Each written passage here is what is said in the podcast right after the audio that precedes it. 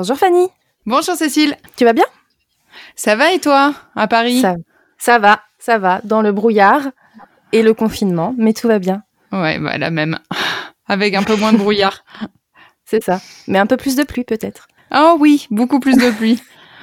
Bon alors dans cet épisode, on va parler de quoi? Alors dans cet épisode, on va parcourir les quatre premières étapes principales dans la scolarisation d'un enfant en situation de handicap. C'est un épisode qui va être assez dense, je pense, mais on va essayer de parcourir les droits, les lois, même si on sait que parfois la réalité des expériences peut être différente de la théorie. Ah oui, la théorie c'est bien beau, mais généralement on a la pratique qui lui ressemble pas du tout des fois. Voilà. Mais c'est aussi pour ça qu'on recherche des témoignages de parents, de profs, d'élèves, d'anciens élèves et de professionnels pour de prochains épisodes qu'on appellera Parole de. Et pour recueillir ces témoignages, si vous êtes intéressé, vous pouvez nous contacter sur Twitter at inclusive underscore école ou par mail écoleinclusivepodcast.gmail.com. Donc, on commence tout de suite notre podcast par la loi la plus importante qui va guider un petit peu euh, notre euh, parcours de scolarisation, qui est la loi du 11 février 2005. Qu'est-ce que c'est cette loi? Eh bien, cette loi, elle s'appelle la loi du 11 février 2005 pour l'égalité des droits et des chances, la participation et la citoyenneté des personnes handicapées.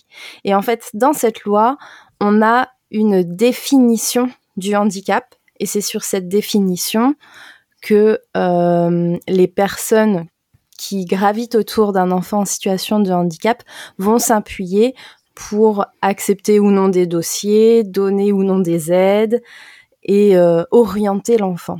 Et donc, cette définition qui est euh, dans cette loi, elle définit qu'un handicap, tout ce qui constitue un handicap, c'est une limitation d'activité ou une restriction de la participation à la vie en société subie dans son environnement par une personne en raison d'une altération durable, définitive ou substantielle d'une ou plusieurs fonctions physiques, sensorielles, mentales, cognitives ou psychiques, d'un polyhandicap ou d'un trouble de santé invalidant. Donc cette loi, cette définition, elle est assez lourde. Vous pourrez la retrouver. On essaiera de vous mettre des liens en barre d'infos pour que vous puissiez vous y retrouver. Mais c'est la base de la loi. Et cette loi de 2005, elle permet également la création des MDPH. Alors attention, dans ce podcast, on va faire plein de sigles. plein, plein de sigles. On va essayer de les définir du mieux qu'on peut. On a fait une petite liste euh, qui regroupe les signes et leurs les sigles et leurs définitions, mais on va essayer d'être les plus clairs possibles. Donc les MDPH, ce sont les maisons départementales des personnes handicapées. Et donc elles sont présentes dans chaque département sous la direction du Conseil général. Et c'est ces maisons départementales qui vont un petit peu gérer les dossiers de scolarisation des enfants. Et de fait qu'elles soient départementales, ça va induire effectivement des différences de parcours. Oui, d'un département à l'autre, vous n'aurez pas du tout la même chose parfois. Voilà, et pas du tout la même expérience en termes de rapidité de traitement de dossier, notamment. Et c'est cette loi aussi qui donne l'obligation de mise aux normes d'accessibilité des commerces et des établissements publics. Et oui, 2005, nous sommes en 2021 et ce n'est toujours pas fait. Non, en effet, euh, la loi avait laissé 10 ans dans mon souvenir pour que toute l'accessibilité soit faite dans tous les domaines. Sinon, euh, il était prévu des amendes, mais il faut croire qu'en 2021, on n'est toujours pas aux normes. N'est-ce pas la RATP c'est sûr, la RATP, les écoles, les collèges, les lycées, euh, les cinémas, les théâtres. Euh, on parle de l'accessibilité, euh, par exemple au niveau euh, des fauteuils roulants, mais on peut également parler au niveau de l'accessibilité, par exemple pour les personnes sourdes qui n'ont pas de sous-titrage pour tous les films ou qui n'ont, qui ont très peu de choses pour le théâtre, par exemple. Bref, nous sommes encore une fois un exemple en termes d'accessibilité. La France, nous sommes très en retard. Mais est-ce que ce n'est pas français d'être en retard pour absolument tout? Coucou le vaccin Déjà polémique, on n'a même pas commencé. Et euh, donc aussi dans cette introduction, je voulais revenir euh, à un mot qui a évolué, c'est-à-dire qu'avant euh, on parlait d'intégration, où l'intégration, on allait dire qu'en fait c'était la présence d'élèves en situation de handicap dans le milieu ordinaire, à condition qu'ils soient en mesure de s'adapter. Euh, ça c'est le principe de l'intégration, c'est à l'autre de faire euh, du travail sur soi pour pouvoir être intégré par la société. Donc évidemment, on voit bien le problème euh, qu'il y a derrière ce terme. Donc il y a eu un changement. On est parti euh, ensuite sur le terme d'inclusion, qui est la présence de tous les élèves en milieu ordinaire, sans avoir cette idée de d'effort à faire, de, de conditions. Sinon, il n'y a pas d'inclusion. Et d'ailleurs, la charte du Luxembourg de 96 nous dit euh, l'école pour tous et pour chacun entend s'adapter à la personne et non l'inverse. Elle place la personne au centre de tout projet éducatif en reconnaissant les potentiels de chacun et ses besoins spécifiques.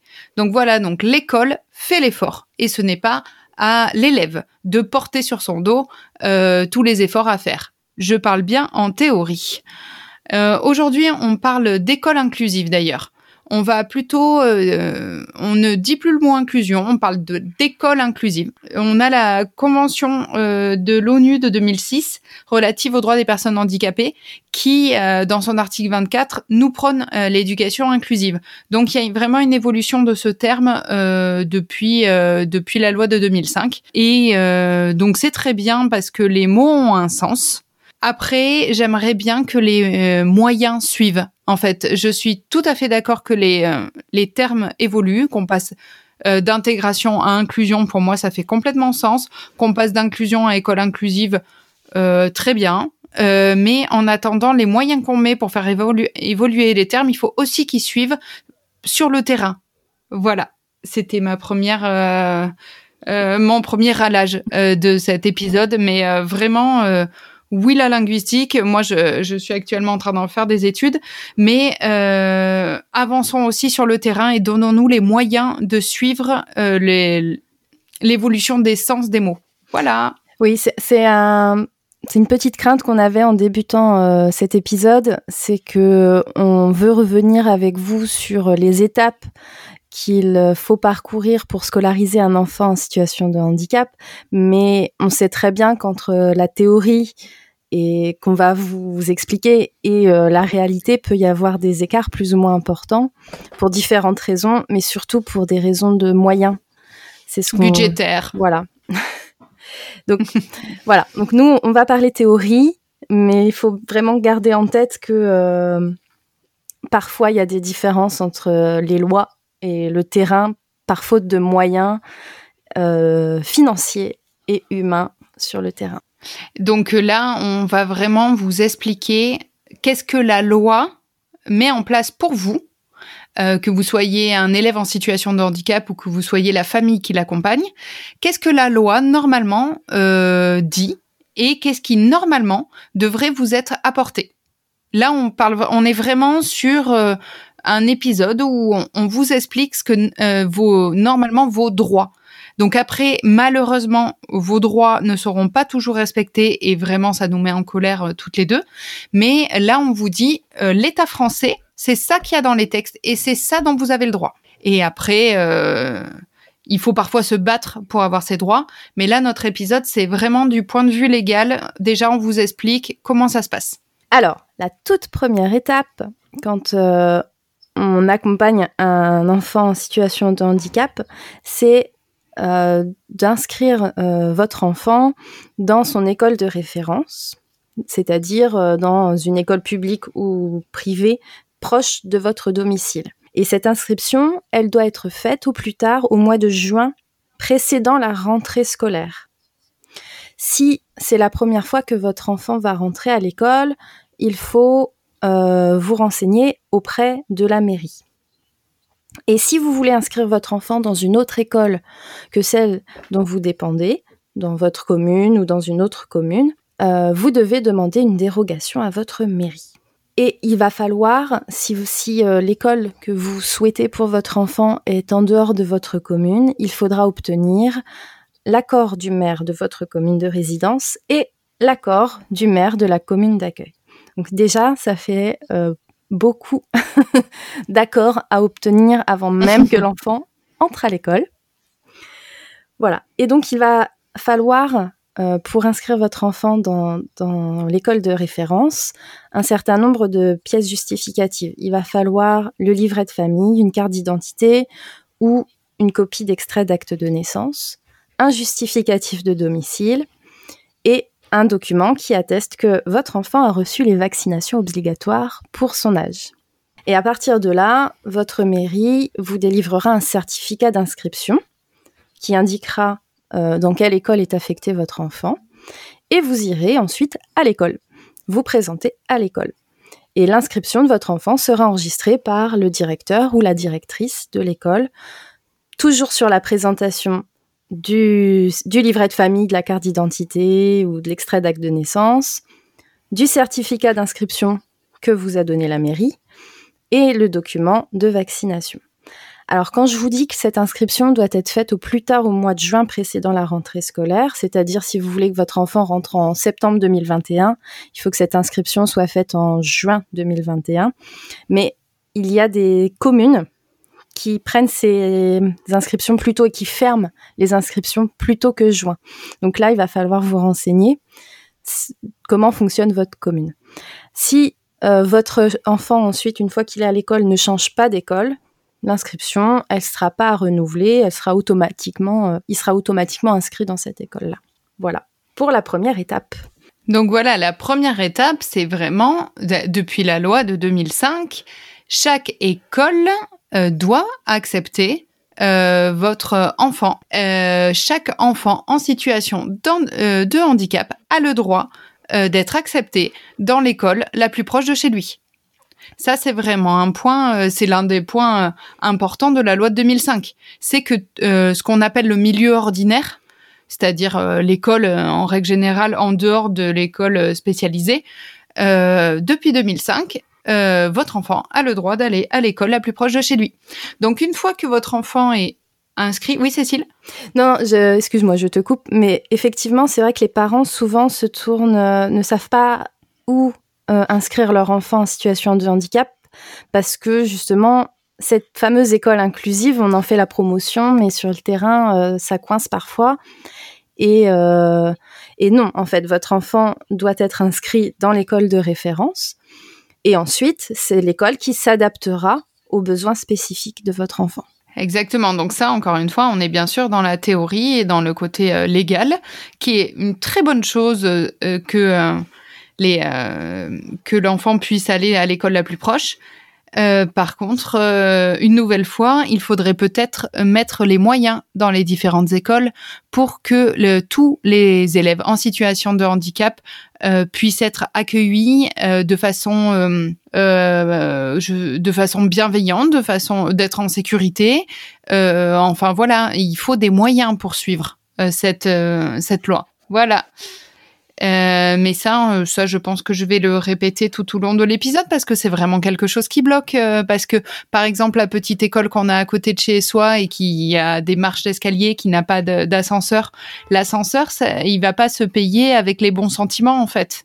J'en reviens à une fois que vous avez inscrit votre enfant dans l'école, vous allez saisir la MDPH. Donc la MDPH, on a dit que c'était la maison départementale des personnes handicapées, qui, euh, qui ont été créées depuis la loi de 2005. Donc dans chaque euh, MDPH, alors le but des MDPH déjà c'est quoi? C'est de pouvoir accueillir, informer, accompagner et euh, conseiller les personnes en situation de handicap et leurs proches et leur attribuer des droits. Généralement, elles ont aussi pour but de sensibiliser les citoyens au handicap. Donc euh, pour ça, en fait, chaque MDPH, dedans, vous allez avoir une équipe pluridisciplinaire qui va évaluer les besoins euh, des personnes en situation de handicap et une commission des droits et de l'autonomie des personnes handicapées qui, elle, va, plutôt prendre les décisions relatives à l'ensemble des droits de la personne. On a vraiment une, une équipe qui euh, évalue les besoins et ensuite une autre équipe qui va décider euh, et prendre les décisions euh, dans les champs de compétences. Donc cette, cette équipe qui décide, on l'appelle, attention, moment sigle, CDAPH, Commission des droits et de l'autonomie des personnes handicapées. Euh, notre secteur a vraiment beaucoup de sigles. J'espère pouvoir mettre un petit jingle au fur et à mesure des épisodes à chaque fois qu'on aura un sigle, parce que vraiment on en a beaucoup et j'espère ne pas vous perdre, mais c'est vraiment important de les connaître parce que après euh, les gens vous parleront beaucoup par sigle. Donc voilà. Donc euh, cette CDAPH, Commission des droits et de l'autonomie des personnes handicapées, elle va être composée de membres euh, qui vont représenter, on va avoir les associations des personnes en situation de handicap et leurs familles, qui vont être un tiers. On va avoir des représentants du conseil départemental, euh, des représentants de l'État, des organismes d'assurance maladie, des syndicats. Euh, donc la MDPH, elle va, attention, ça c'est un point important, elle va intervenir quand elle a reçu une demande de la part de la personne en situation de handicap ou de son représentant légal. On ne demande pas à votre enfant euh, de un an d'écrire euh, une petite lettre. Mais ça, c'est très important. Elle ne, euh, comment dire, elle ne va pas euh, prendre le dossier toute seule, cette MDPH. C'est vous qui devez faire la demande. C'est pas quelque chose d'automatique. Même s'il y a eu euh, du côté médical, imaginons votre enfant euh, il y a eu un diagnostic euh, et il est reconnu comme en situation de handicap, ça n'empêche que ça sera quand même à vous de faire la démarche de saisir la MDPH. Donc le plus tôt sera le mieux, parce qu'on a 104 MDPH euh, dans toute, euh, sur toute la France, et euh, comme on a dit tout à l'heure euh, avec Cécile, en fonction du, en fonction du département, des fois les temps d'attente sont plus ou moins longs. Euh, J'imagine, Cécile, que euh, en région parisienne, ça doit pas être la même que moi sur Bordeaux. Non, et Non moi au quotidien, je travaille avec des enfants qui viennent euh, de Paris et de l'Île-de-France. Donc, on travaille avec des MDPH de plusieurs départements. Et donc, Ah en- oui. en fonction euh, que tu te situes au nord, au- à l'est, au sud euh, de l'Île-de-France, ben, on sait que les dossiers ne seront pas traités à la même vitesse, ni euh, avec euh, la même euh, bienveillance en fonction des, Incroyable. des. C'est vrai? Oui, oui. Et si jamais euh, la famille déménage d'un département à l'autre, le dossier suit l'enfant, mais pareil, ça peut prendre quelques mois. Donc vraiment, prenez euh, le plus tôt possible sera le mieux. Inscrivez votre enfant et commencez les démarches parce que oui, la loi vous dit que ça sera pris en charge rapidement, mais dans les faits, comme d'habitude, le manque de moyens financiers et de moyens humains fait que voilà, les dossiers peuvent parfois prendre du temps à être traités.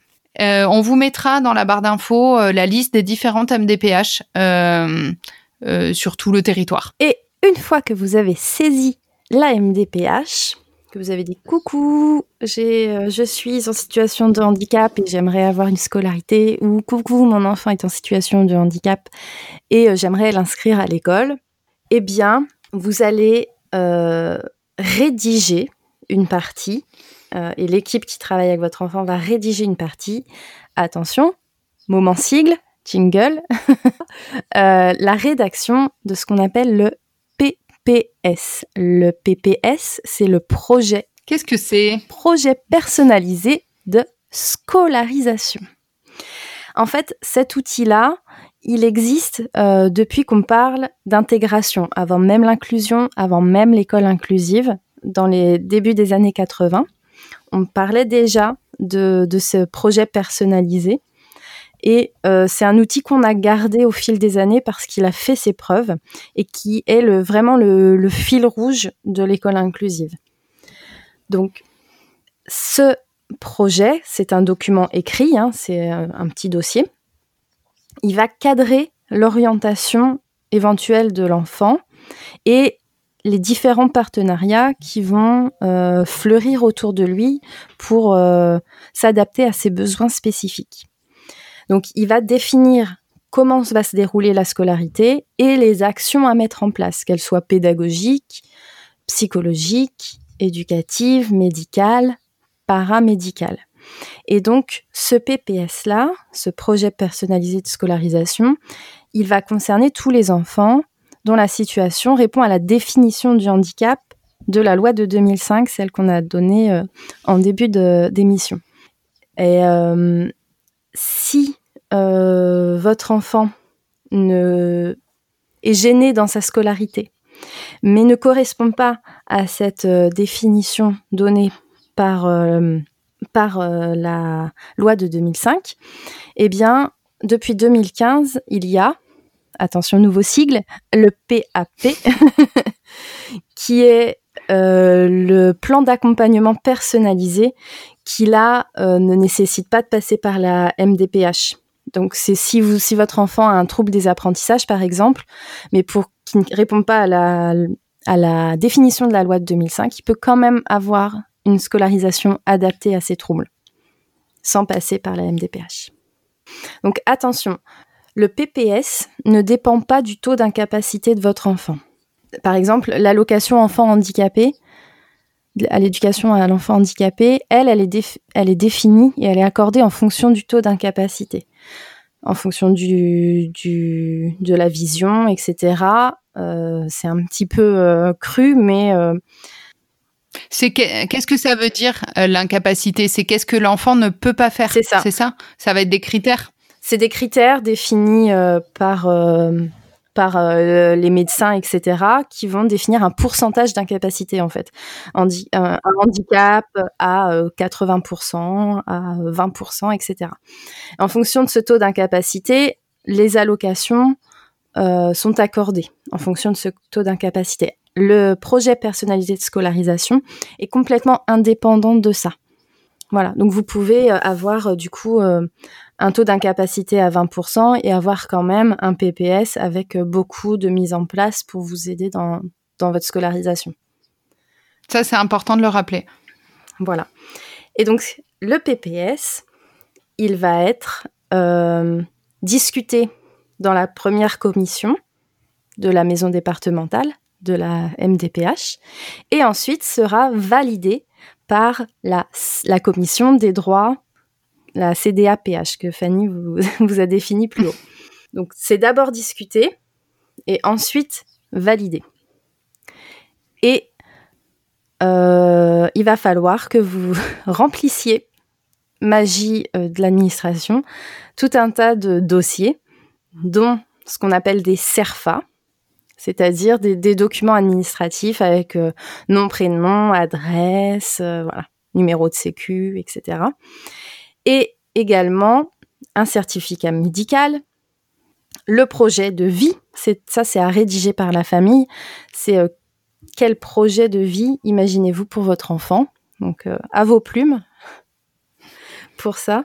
Alors je, sais qu'il y a euh, des forums d'entraide, des associations qui aident pour la rédaction de cette partie du plan de, de scolarisation. je pense que ça, j'ai jamais été confrontée à la rédaction de, de ça, mais je pense que ça doit être très difficile de se projeter comme ça. Oui, n'hésitez pas à prendre. Euh, vous n'êtes pas tout seul, que vous soyez en situation de handicap ou que vous soyez les aidants. N'hésitez pas à vous renseigner avec les groupes Facebook euh, ou euh, les différents sites des associations. Ils vont pouvoir avoir les bonnes formulations des fois. Voilà, les parents euh, vont peut-être connaître des meilleures formulations à dire pour avoir euh, euh, un projet qui tienne la route ou des choses comme ça. Voilà. Et si votre enfant est déjà scolarisé et que le handicap survient dans votre vie, en cours de scolarisation, il faudra remplir ce qu'on appelle un GEVASCO. Encore un sigle. Encore un sigle. Le GEVASCO, c'est un guide d'évaluation des besoins de compensation en matière de scolarisation. Donc en fait, le GVASCO qu'on ajoute au projet de personnalisé de scolarisation va euh, regrouper les principales informations sur la situation de l'élève. Est-ce qu'il sait lire? Est-ce qu'il sait pas lire? Est-ce qu'il sait compter? Est-ce qu'il parle ou pas? Et en fonction de ces informations-là, euh, elles seront prises en compte pour l'évaluation des besoins de compensation. Bah, s'il ne voit pas, peut-être qu'on va pouvoir lui fournir euh, des outils pour travailler en braille, par exemple. Si par exemple euh, il a une, surdité légère, sévère, profonde, on va aussi avoir des adaptations.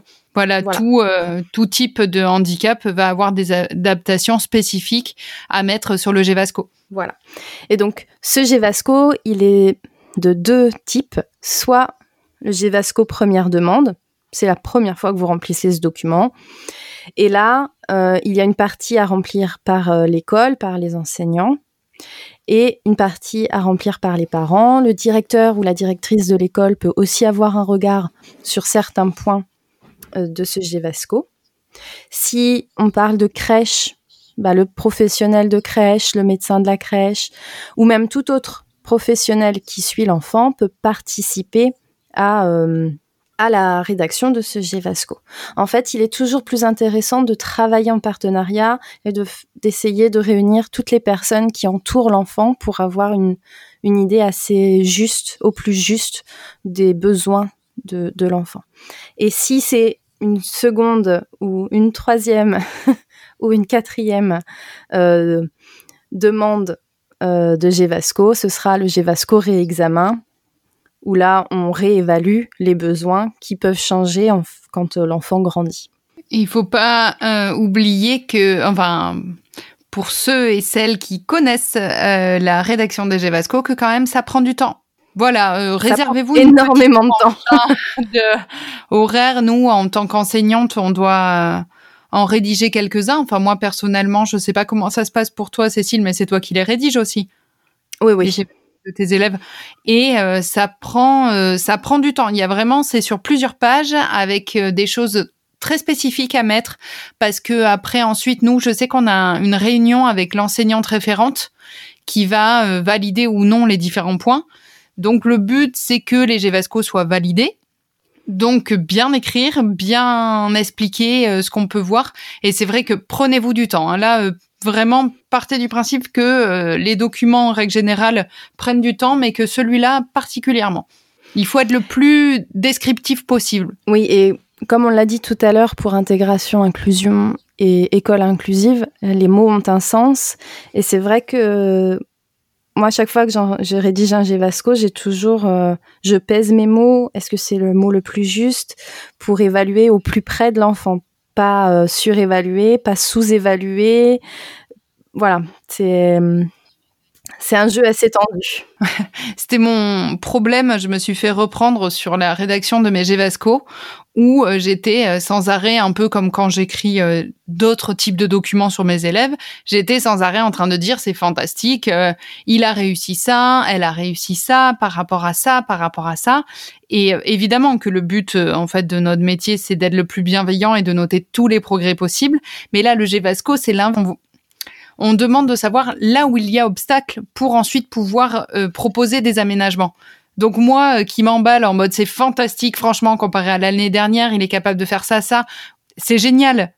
mais ce qu'on me, on me disait, non mais Fanny, ok c'est super, mais là moi je veux savoir où ça bloque pour pouvoir euh, euh, être sûr que les les adaptations sont bien faites parce que c'est toujours le GVASCO, c'est comment est l'élève au niveau dans ses apprentissages comparé à sa classe d'âge. Donc il faut bien faire attention de ah ben oui normalement il est dans tel euh, type d'apprentissage et du coup est-ce qu'il y arrive ou non et s'il n'y arrive pas qu'est-ce qu'on peut faire pour euh, aménager et pour euh, être le plus aidant possible. Donc j'ai petit à petit j'ai compris en fait comment fonctionnait le document et j'ai adapté. C'est ça, c'est un jeu très tendu, oui. Et donc, tout, toutes ces, que ce soit les, les CERFA administratifs, le GVASCO, euh, le projet de vie, tout ça, ça constitue le PPS, le projet personnalisé de scolarisation.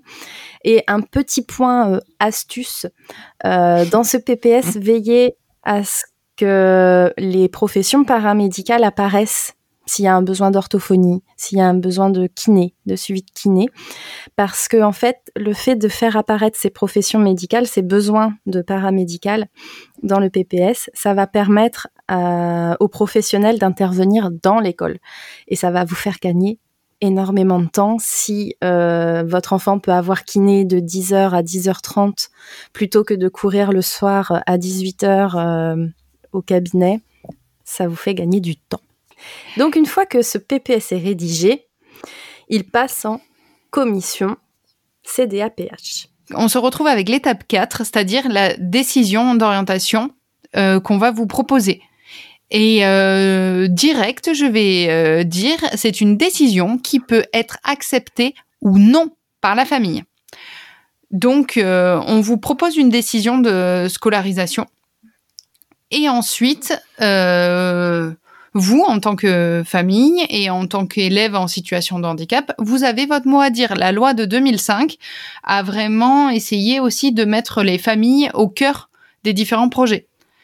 Donc, euh, si cette décision est acceptée par la famille et par le jeune, euh, la mise en œuvre du PPS va être garantie par l'équipe d'éducation et son suivi va être contrôlé par l'équipe de suivi de la scolarisation. Encore un sigle, c'est ce que nous appelons ESS. l'ESS. Donc cette équipe, en fait, euh, va permettre euh, de chaque année de vérifier et euh, de contrôler si euh, les différentes euh, adaptations euh, sont faites et comment ça se passe au niveau de la scolarisation du jeune. Donc dans l'ESS, vous avez un ensemble de personnes qui, en fait, tous ceux qu'on va plus ou moins avoir cités dans le PPS, ainsi que l'élève. L'élève est présent à l'ESS et euh, sa famille. On ne peut pas faire une ESS si la famille n'est pas là. On ne peut pas faire un- une ESS si le jeune n'est pas là. Voilà, donc vous allez retrouver l'enseignant référent, c'est-à-dire un enseignant de l'éducation nationale qui s'occupe de tous les dossiers euh, concernant euh, les élèves en situation de handicap. Vous allez avoir ensuite les enseignants de l'élève en situation de handicap, y compris qui, Cécile, qui c'est qu'il y a d'autres Les enseignants des établissements médico-sociaux, c'est-à-dire nous. C'est-à-dire nous, nous, on mettra notre plus jolie robe et on sera là aussi euh, à l'ESS. Donc euh, que ça soit, euh, par exemple, euh, euh, un jeune en situation de handicap qui est en inclusion individuelle, euh, mais qui est suivi par un service type euh, nous, euh, au niveau de euh, la surdité, on appelle ça des CEFS ou des CESAD. Vous, Cécile, je sais plus comment ils s'appellent les vôtres. Alors nous, les, les suivis d'inclusion, c'est les SIAM, les CESAD. Voilà, donc euh, c'est des équipes mobiles en fait qui vont aider les jeunes en situation de handicap, mais au sein de l'école.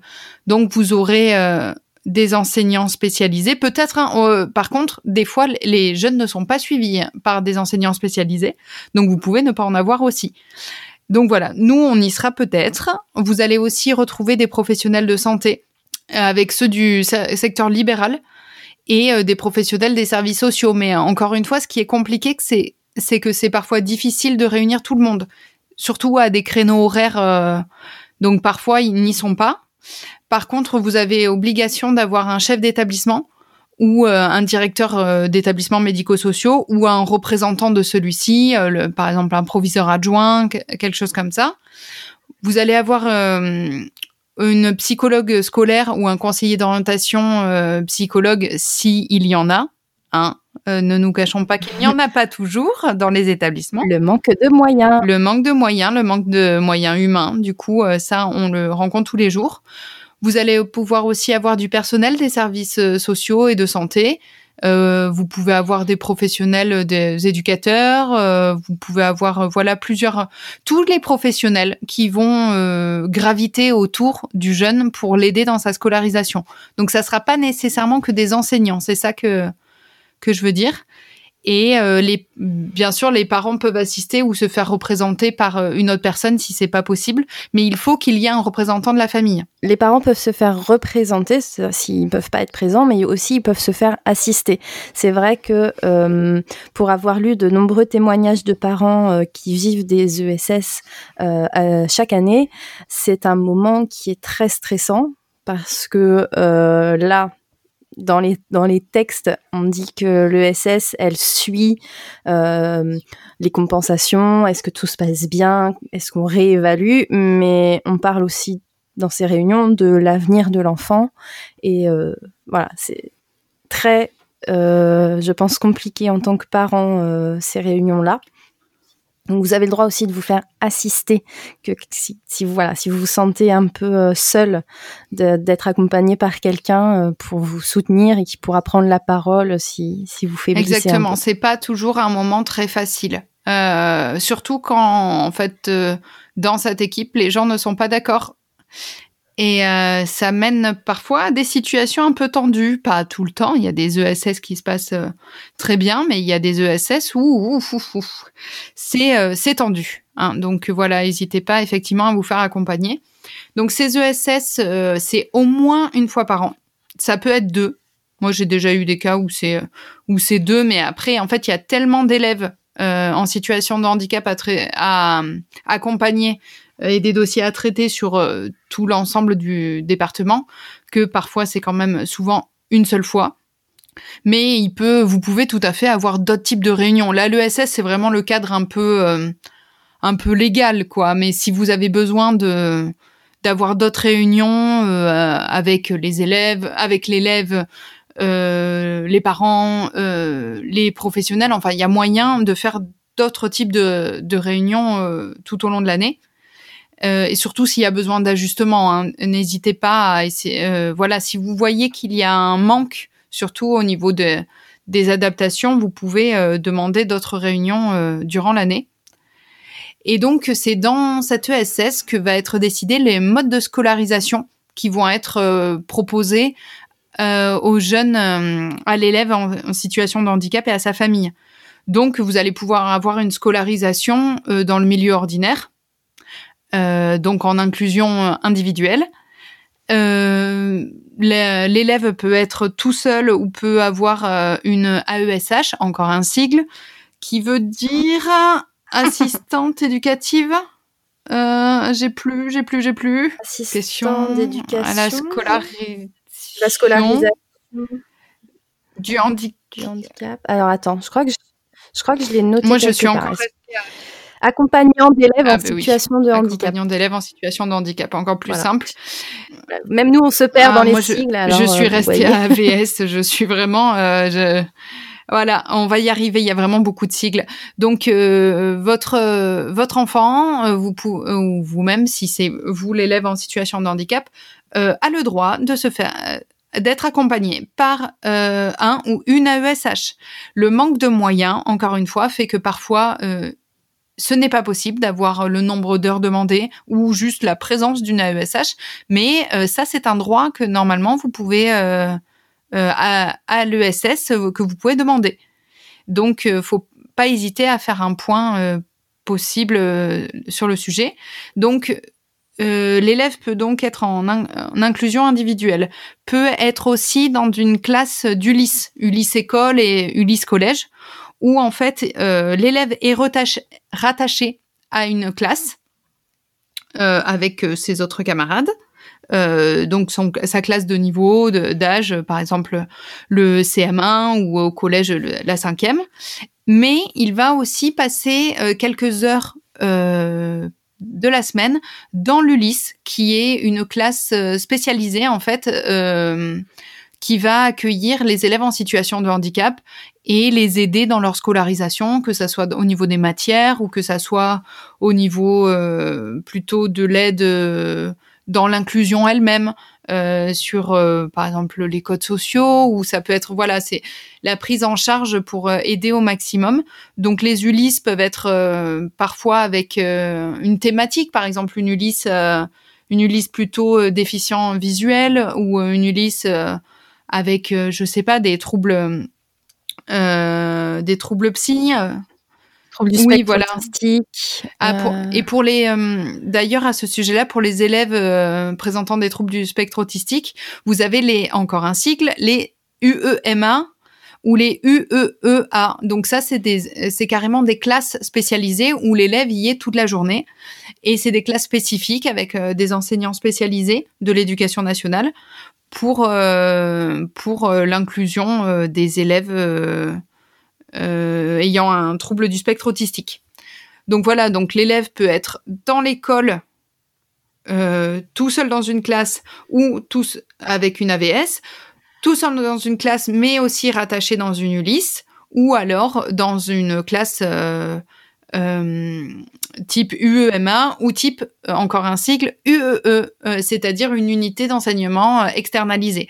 Donc ça, c'est une classe dans laquelle il va être toute la toute la journée, mais où il pourra aller aussi faire des temps d'inclusion avec avec d'autres classes, comme par exemple dans le sport ou dans la musique ou dans d'autres matières où ils peuvent. Le but étant euh, de pouvoir les amener à être inclus sur d'autres temps. Ils vont avoir les apprentissages de matières euh, fondamentales au sein de ces classes. Euh, avant, on appelait ça les classes annexées.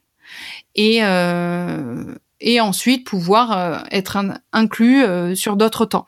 Donc voilà, donc ça, les, U, les UEE, c'est, elles vont être mises en place par les établissements médico-sociaux. Par exemple, moi, je, fais partie de, j'ai une classe UEE e, où j'ai mes élèves au sein d'un collège. Euh, ils travaillent avec moi.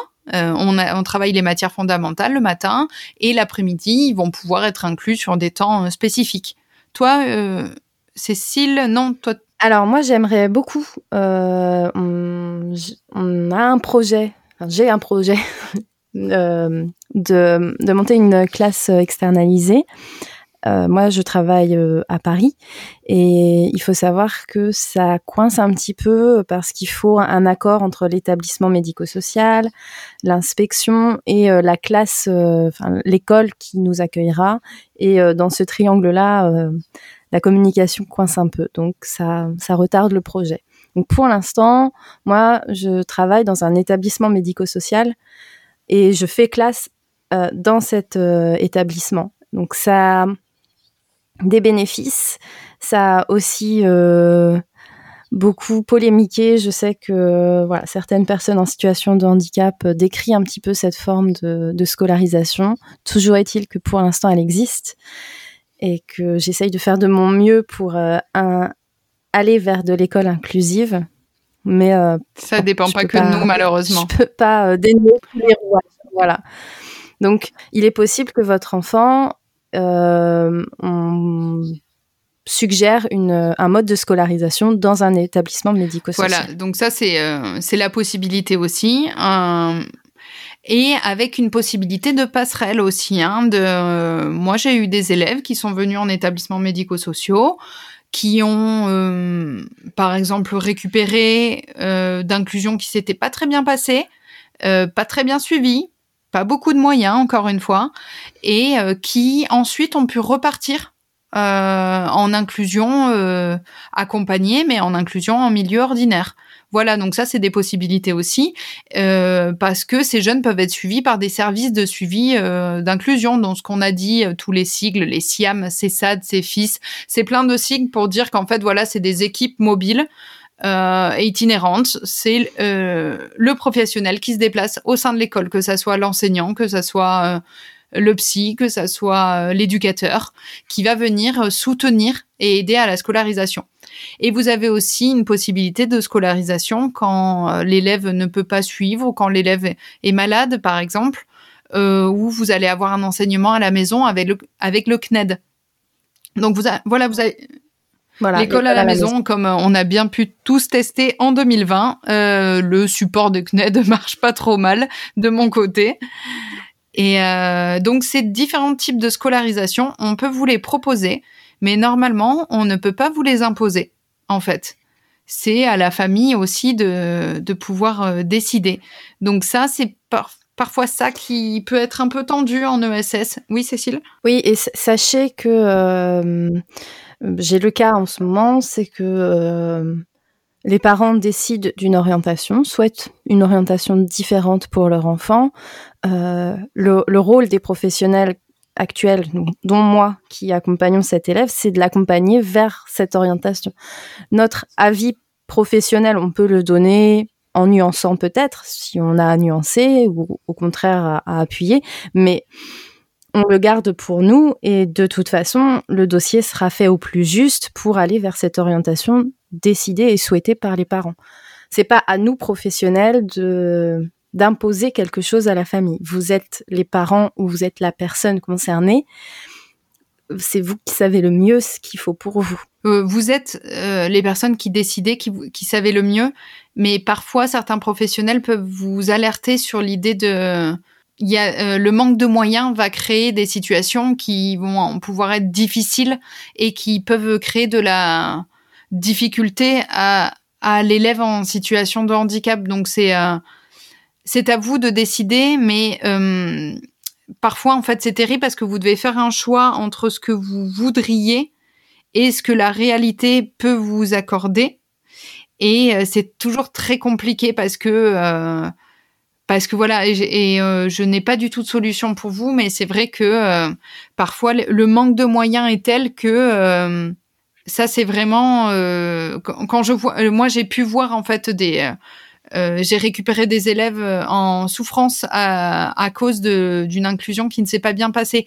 Et euh, mon élève n'était à 0% responsable de, de, de, de l'échec de cette inclusion. À chaque fois, la responsabilité était qu'il n'y avait qu'il n'y a pas eu de assez moyens mis en place pour que l'inclusion se fasse au mieux. Mais, mais voilà, soyez vigilants à ce que les moyens soient déployés parce que euh, l'inclusion euh, en milieu ordinaire sans accompagnement peut parfois être euh, très difficile à vivre quand elle n'est pas bien faite. Oui, en fait, c'est tendu parce que on, est toujours constamment en, équilibre entre l'école inclusive, on est 100% pour, mais dans les faits, on a tellement d'exemples où ça met l'élève dans une situation compliquée et difficile euh, et qui du coup c'est une inclusion qui n'est pas réussie que voilà on est entre on, on est 100% pour et en même temps dans la réalité parfois euh, ça marche pas donc voilà c'est voilà c'est le travail d'équilibre. C'est ça. Nous, on...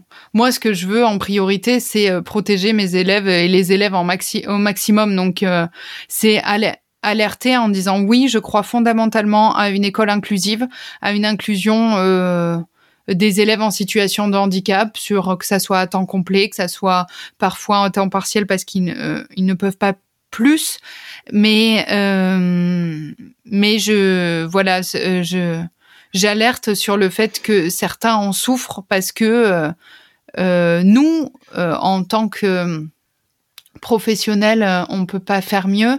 Et euh, là, nous, en tant que citoyens, on ne met pas assez la pression sur euh, notre gouvernement, notre État, que ça soit n'importe quel gouvernement. Hein. Là, moi, j'en ai vu passer plusieurs et le problème reste le même. je pense que c'est vraiment nous, en tant que citoyens, dans une société inclusive, où on doit faire plus pression euh, auprès de nos instances pour avoir plus de moyens pour permettre une scolarisation euh, sereine et, euh, et bienveillante pour tous et toutes. Oui, mais je pense que ça résume parfaitement ce qu'on a essayé de faire dans cet épisode, c'est-à-dire qu'il y a la théorie et ce qu'il faut faire par rapport aux lois et voilà les étapes légales à faire pour rentrer dans un parcours de scolarisation spécialisé. Et il y a euh, voilà des, tonnes de témoignages de terrain qui qui nuancent énormément euh, la théorie. Et donc euh, le meilleur conseil qu'on puisse vous dire si vous êtes dans, dans ce cas-là et que vous recherchez des informations sur la scolarisation des enfants en situation de handicap, c'est d'aller voir l'école de secteur, vous rapprocher des, des associations de parents, de discuter avec l'enseignant ou l'enseignante référent, d'aller voir les MDPH. Vous pouvez aussi nous poser des questions. si on est dispo, on pourra y répondre. Tout à fait. Voilà. C'est de connaître vos droits connaissez vos droits euh, absolument parce que parfois on vous euh, on le, on vous informera pas comme il faut. Arrivez en connaissant vos droits et ceux de votre enfant. Parce que vous en avez. Voilà, la loi vous dit que vous en avez. Donc après, c'est euh, à vous de. C'est terrible parce que ça devrait pas être à vous, ça devrait pas. Moi, ce que je, je trouve révoltant, c'est de voir le nombre de mes élèves en collège, lycée, en études supérieures qui portent sur leurs épaules euh, tous les efforts en fait pour mettre en place l'accessibilité et ça devrait pas être à eux de se battre comme ça l'école devrait proposer l'école la, fac tout le monde devrait proposer euh, euh, l'accessibilité sans que mes élèves tes élèves aient autant à se battre et à porter autant leurs projets et comme ça on pourrait avoir une vraie école inclusive voilà J'espère que le message est passé. J'espère que tout ce qu'on vous a dit euh, dans ce podcast, les quatre étapes euh, de, du parcours de scolarisation vous seront utiles.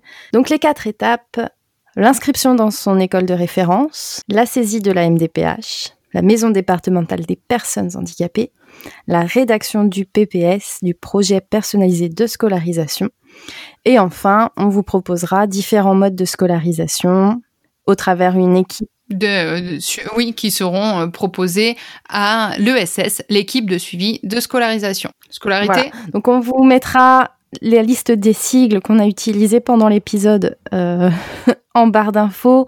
On essaiera de vous mettre quelques liens utiles comme la liste des MDPH par exemple, des exemples de Cerfa et de GVasco pour que vous ayez une idée un petit peu de, de ce qu'on peut vous demander dans la rédaction de ces différents dossiers. Voilà, et euh, on espère euh, ne pas avoir été trop longue, mais ça fait déjà un petit moment qu'on discute, mais on voyait pas comment euh, comment faire plus court. On espère avoir un petit peu débroussaillé le De toute façon, c'est quelque chose auquel on reviendra dans pas mal d'épisodes, mais là c'était, on voulait faire un épisode, une première approche. On s'imaginait une famille découvrant la situation d'handicap de de son enfant et étant un peu perdu euh, dans toutes les démarches et euh, on voulait pouvoir faire un épisode rassemblant euh, tout ce qu'il y avait à faire. Donc on espère avoir pu être un peu utile et puis pour aussi informer les, gens qui ne que ce soit les familles qui n'ont pas d'enfants en situation de handicap, que ce soit les personnes qui s'y intéressent aussi. Voilà, c'est pas forcément parce que on est touché de euh, qu'on euh, enfin d'autres personnes peuvent aussi s'intéresser euh, à la scolarisation des personnes des élèves en situation de handicap. Cécile, tu as quelque chose à rajouter? Non, tout est parfait. J'espère que cet épisode vous a plu. N'hésitez pas à commenter et à nous laisser des petites étoiles sur Apple Podcasts. Par exemple, et à venir discuter avec nous sur n'importe quelle plateforme. On mettra toutes les plateformes où on est en barre d'infos et on mettra même nos TikTok s'il faut. Mais euh, voilà, ben, on vous dit à bientôt dans ce cas-là et euh, merci de nous avoir écoutés. Prenez soin de vous. Ciao. Salut.